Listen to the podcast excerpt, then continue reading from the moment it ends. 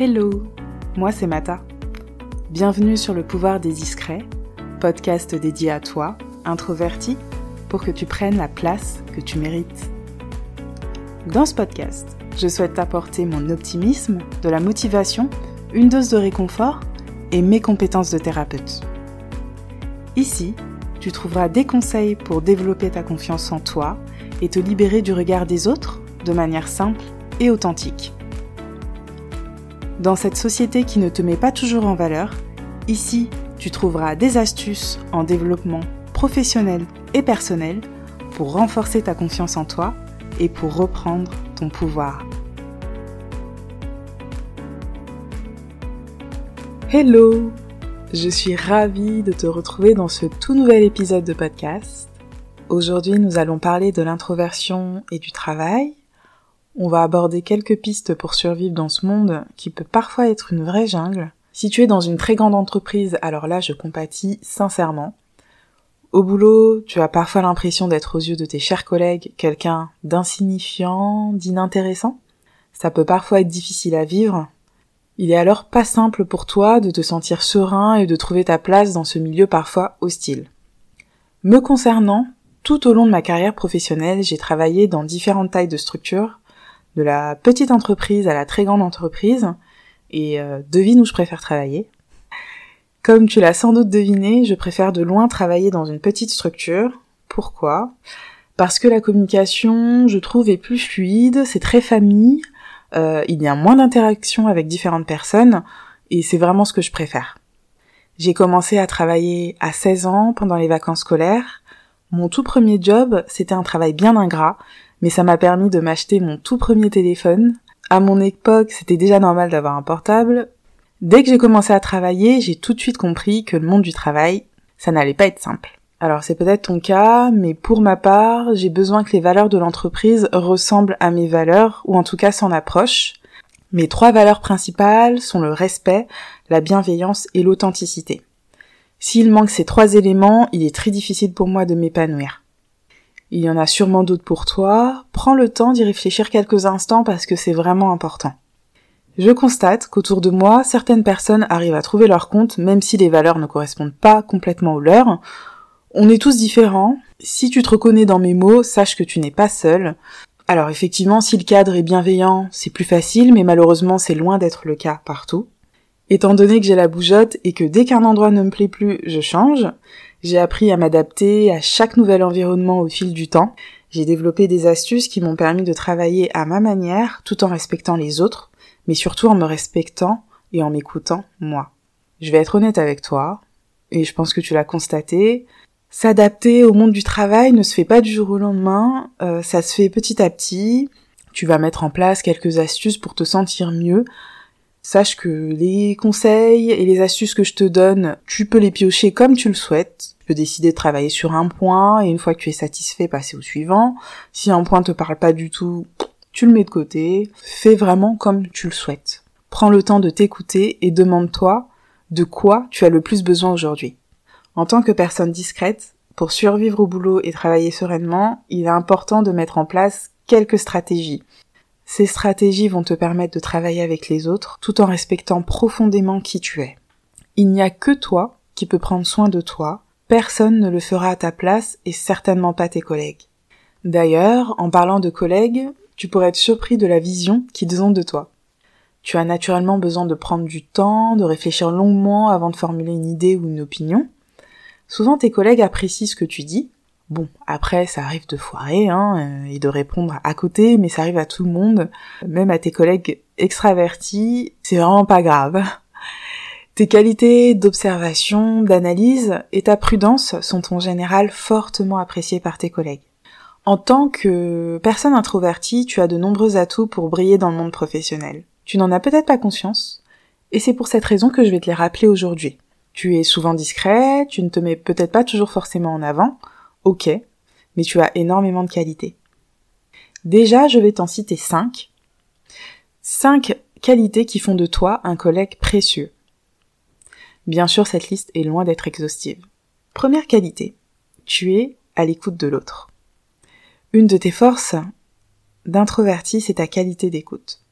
Tu ne penses pas à tout ramener à toi à chaque fois que tu prends la parole.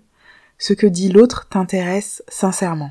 Tu prends le temps d'écouter ce qu'il a à te dire. Crois-moi, ce n'est pas le point fort de tout le monde. Combien de fois n'as-tu pas entendu un collègue te raconter son week-end en long et en large, sans qu'il prenne le temps de te demander comment s'est passé le tien par la suite? Bon, d'accord, en fonction de la personne en face de toi, parfois ça, ça nous arrange, hein, mais là n'est pas la question.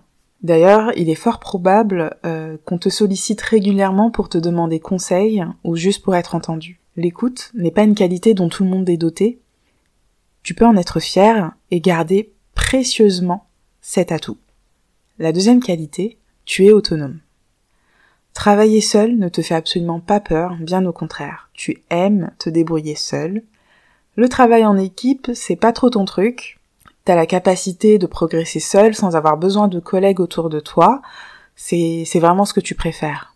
Ça ne te dérange pas de brainstormer en solo et de gérer un projet de A à Z, contrairement à d'autres personnes qui seraient terrifiées à cette idée.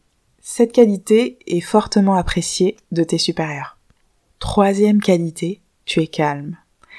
Il est très rare que tu sois une drama queen au bureau. Bon, dans l'intimité c'est autre chose, hein, mais là on va rester dans le cadre professionnel. Tes collègues et tes supérieurs apprécient ton calme. Être près de toi, c'est être au calme, et cela est très apaisant pour les collègues qui sont proches de toi. Même si tu n'es pas la star du boulot, en général ceux qui apprennent à te connaître apprécient vraiment passer du temps avec toi et être en ta compagnie. C'est un bel atout, apprécié de tous. La quatrième qualité, tu as une capacité de concentration élevée. Tu as la capacité de rester concentré pendant plusieurs minutes, voire des heures, surtout lorsqu'un sujet te tient à cœur ou te passionne. Au bureau, si tu travailles sur un projet qui t'intéresse vraiment, tu peux t'investir pendant des heures et des heures et aller au bout du projet avec succès. Ta capacité de concentration est un vrai point fort. La cinquième qualité, c'est que tu réfléchis avant de parler ou d'agir.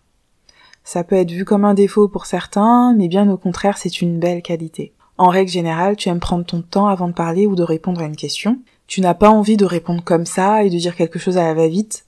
Les mots ont pour toi une grande importance et tu es souvent sollicité pour ton côté réfléchi. Tes atouts de personne à tendance introvertie sont bien nombreux. N'oublie pas que ce sont tes forces. Tout le monde ne possède absolument pas toutes ces qualités.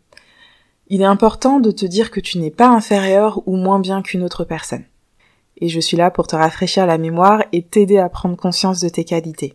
Tu mérites d'avoir pleinement ta place dans cette société, et j'ai vraiment à cœur que tu prennes conscience de ton potentiel et de tout ce que tu as à offrir au monde. N'hésite pas d'ailleurs à prendre quelques instants pour noter cinq autres qualités que tu as.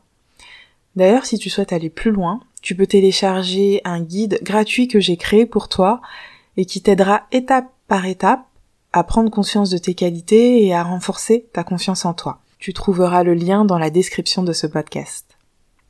Rentrons maintenant dans le vif du sujet de cet épisode. Quelles sont les astuces pour survivre au travail quand on est introverti? Évidemment, tu peux développer les tiennes. Il y aura même peut-être des idées qui vont émerger après avoir écouté cet épisode. La première astuce est de prendre des moments de pause dans la journée dans un endroit calme. Je sais bien que ces moments de pause ne sont pas toujours faciles à obtenir, mais prendre des moments de pause est indispensable. Si tu travailles en open space, je sais à quel point ça peut te pomper toute ton énergie, le bruit, euh, les collègues qui parlent fort, euh, c'est vraiment très énergivore. Il est vital pour toi d'avoir à ce moment-là des moments pour toi. Si vraiment tu n'as pas d'endroit, peut-être que tu peux sortir à l'extérieur. Prends le temps de marcher même 15 minutes, fait un bien fou et permet d'avoir une vraie coupure et un moment à soi. Il y a bien sûr un dernier recours que je pense tu as déjà expérimenté et que tu appliques déjà. C'est les toilettes. Et oui, je sais, ça vend pas du rêve du tout, mais ça peut aider à se ressourcer quelques minutes quand ça devient indispensable et que tu es au bord de l'explosion. Ça peut vraiment être une solution de secours. La deuxième astuce, c'est de prendre le temps de déjeuner seul de temps en temps dans la semaine. Je suis sûre qu'il t'est déjà arrivé d'essayer de partir discrètement à ta pause déj en essayant d'éviter de croiser le plus de monde possible. Et voilà qu'un collègue t'intercepte pour déjeuner dans ce nouveau restaurant très sympa et ô combien bruyant. Bien évidemment, tu n'as pas osé dire non. Et tu sais déjà que pendant toute la durée de la pause déjeuner, ton collègue va sûrement faire un long monologue. Et là, tu peux dire adieu à ton moment ressource de la journée. Il est essentiel que tu arrives à prendre des moments seuls pour la pause déjeuner. C'est des moments où tu vas pouvoir rêver, décompresser, et c'est vraiment important pour relever ton niveau d'énergie. C'est vrai qu'en général, les demandes des collègues partent d'une bonne intention, ils veulent passer un moment convivial avec toi. Ça rejoint d'ailleurs le point suivant, le troisième point, qui est de ne pas hésiter à dire non. Dire non sans animosité et sans agressivité, c'est possible, et cela peut être très bien reçu par l'autre. Je sais que c'est pas toujours évident, au début tu auras un peu de mal, mais les collègues finiront par s'habituer au fait que tu manges seul de temps en temps. Tu peux tout simplement dire, par exemple, je vais manger seul aujourd'hui, mais on déjeune ensemble dans la semaine sans souci. Surtout si c'est un collègue que tu apprécies et que tu ne veux pas le vexer. La quatrième astuce, entoure-toi de collègues bienveillants. Dans ton entreprise, il y a forcément quelqu'un que tu n'as peut-être pas encore repéré, surtout si tu travailles dans une grande boîte, quelqu'un avec qui tu pourrais t'entendre, Prends le temps d'observer tes collègues. D'ailleurs, l'observation, c'est un de tes points forts, alors n'hésite pas à l'utiliser. Et n'hésite pas à ce moment-là à établir un, contact euh, et d'échanger avec lui pour apprendre à le connaître. Avoir au moins un allié dans le domaine professionnel, c'est vraiment important et ça peut t'aider à te sentir mieux. La cinquième astuce, c'est de préparer ces entretiens téléphoniques. Je sais que le téléphone n'est pas ton outil privilégié, si ton métier c'est d'être au téléphone toute la journée, ça peut être très compliqué. Sache que ça a été mon cas pendant plusieurs années. Ça a été une sacrée expérience d'ailleurs. Si tu souhaites que j'en parle plus, n'hésite pas à, me faire un petit retour pour que je puisse faire un épisode dédié à ce sujet. Si c'est ton métier et que tu travailles tous les jours, tout le temps au téléphone, il est essentiel que tu te ménages des moments de pause comme je l'ai décrit précédemment. Alors si c'est pas ton activité principale, préfère au maximum les échanges par mail, Parfois on s'appelle entre collègues pour des choses qui pourraient largement être traitées par mail. Et si vraiment tu ne peux pas échapper au téléphone, essaie de programmer ces moments téléphone justement. N'hésite pas à noter les points que tu souhaites aborder durant cet échange euh, téléphonique. Ça peut énormément rassurer. La sixième astuce, c'est de prendre le temps de décompresser quand tu rentres du travail. Le repos de qualité te permettra d'être frais et dispo pour aller au boulot le lendemain et de ne pas être complètement épuisé.